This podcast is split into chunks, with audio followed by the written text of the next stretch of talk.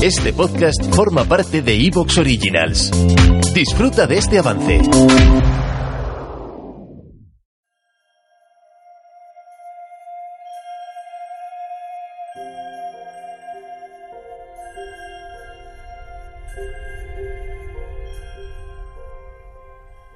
Cuando me siembren la madera, vendrán todas las voces, calladas en otrora a hablar de cómo llegué a la raíz del mundo, cómo toqué las cosas desde el alma misma del silencio.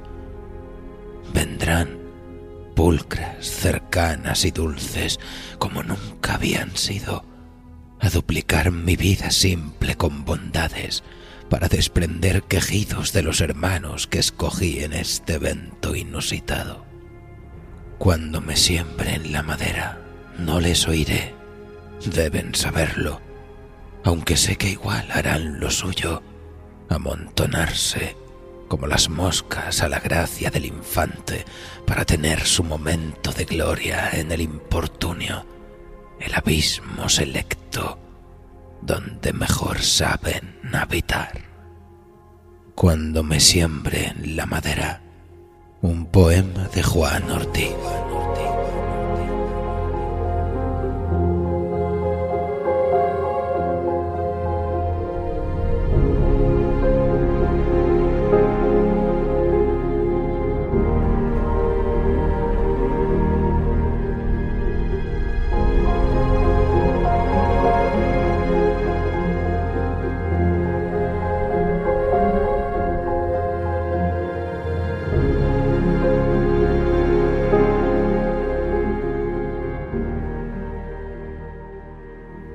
A pesar de todos los avances de los últimos siglos, de la ciencia, el progreso, la razón y la lógica, que nos han permitido alcanzar las estrellas y asegurar nuestra supervivencia como especie, la vida, nuestra presencia en este mundo, sigue plagada de incertidumbres.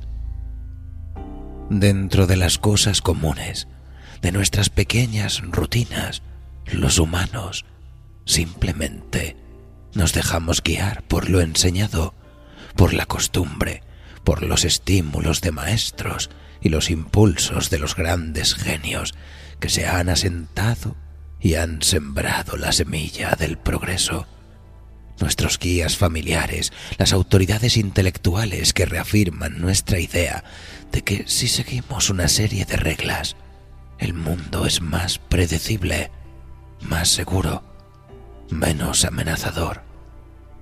Pensamos que eso nos aleja, al menos más que a otros, del peligro, el dolor y la muerte.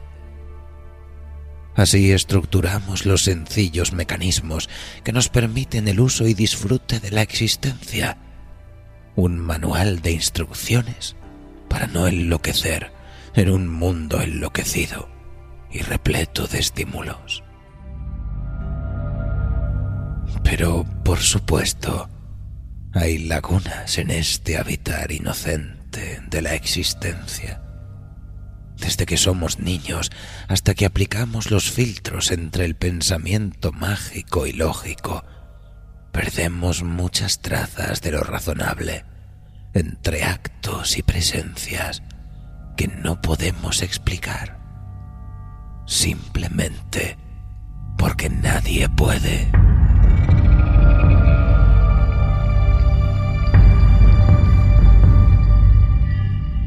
En psiquiatría llamamos juicio de realidad a nuestra capacidad para procesar el mundo y adquirir conciencia de nosotros mismos. ¿Qué ocurre entonces cuando lo inexplicable aparece en nuestras vidas? Cuando los mensajeros secretos del destino hacen acto de presencia. Acomódense pues, amigos, en su cubil favorito. Apaguen las luces, enciendan una vela y prepárense para disfrutar de un nuevo relato de la Escuela de Imaginadores, de la mano de Luciano Montero, con todos ustedes, el mensajero.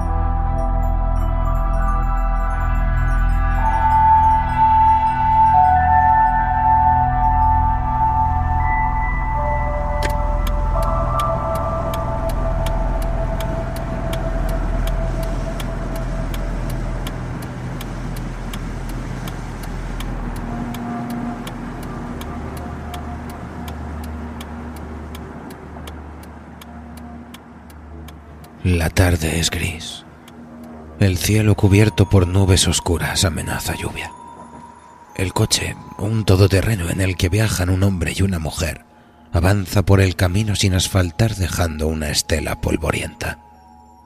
Desde que han abandonado la carretera general, hace ya un buen rato, no se divisa a uno u otro lado edificación ni vestigio humano alguno.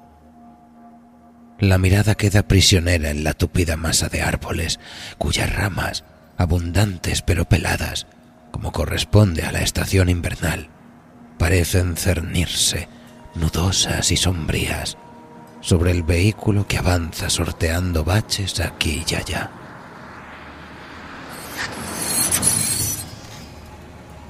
Por fin se detiene ante una casa rústica, algo destartalada, con un tejado de pizarra y una fachada grisácea con desconchados dispersos que dejan ver el ladrillo. Se abren las portezuelas delanteras y el hombre y la mujer descienden cada uno por su lado. Están en la mediana edad. Su aspecto y su indumentaria sugieren una clase media acomodada extraen del maletero sendas valijas pequeñas, de cuero, provistas de ruedas. Tirando de ellas, rodean la casa hasta la puerta principal. Es una pesada puerta de madera reseca. El hombre toma una llave del bolsillo de su pantalón, la abre y entra el primero. Después lo hace su mujer, que la deja entornada tras de sí con un chirrido de bisagras. Ya estamos en tu famosa casita de campo, dice ella. No me extrañaría que saliese a recibirnos una bandada de murciélagos.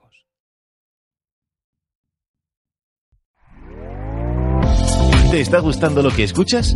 Este podcast forma parte de Evox Originals y puedes escucharlo completo y gratis desde la aplicación de Evox. Instálala desde tu store y suscríbete a él para no perderte ningún episodio.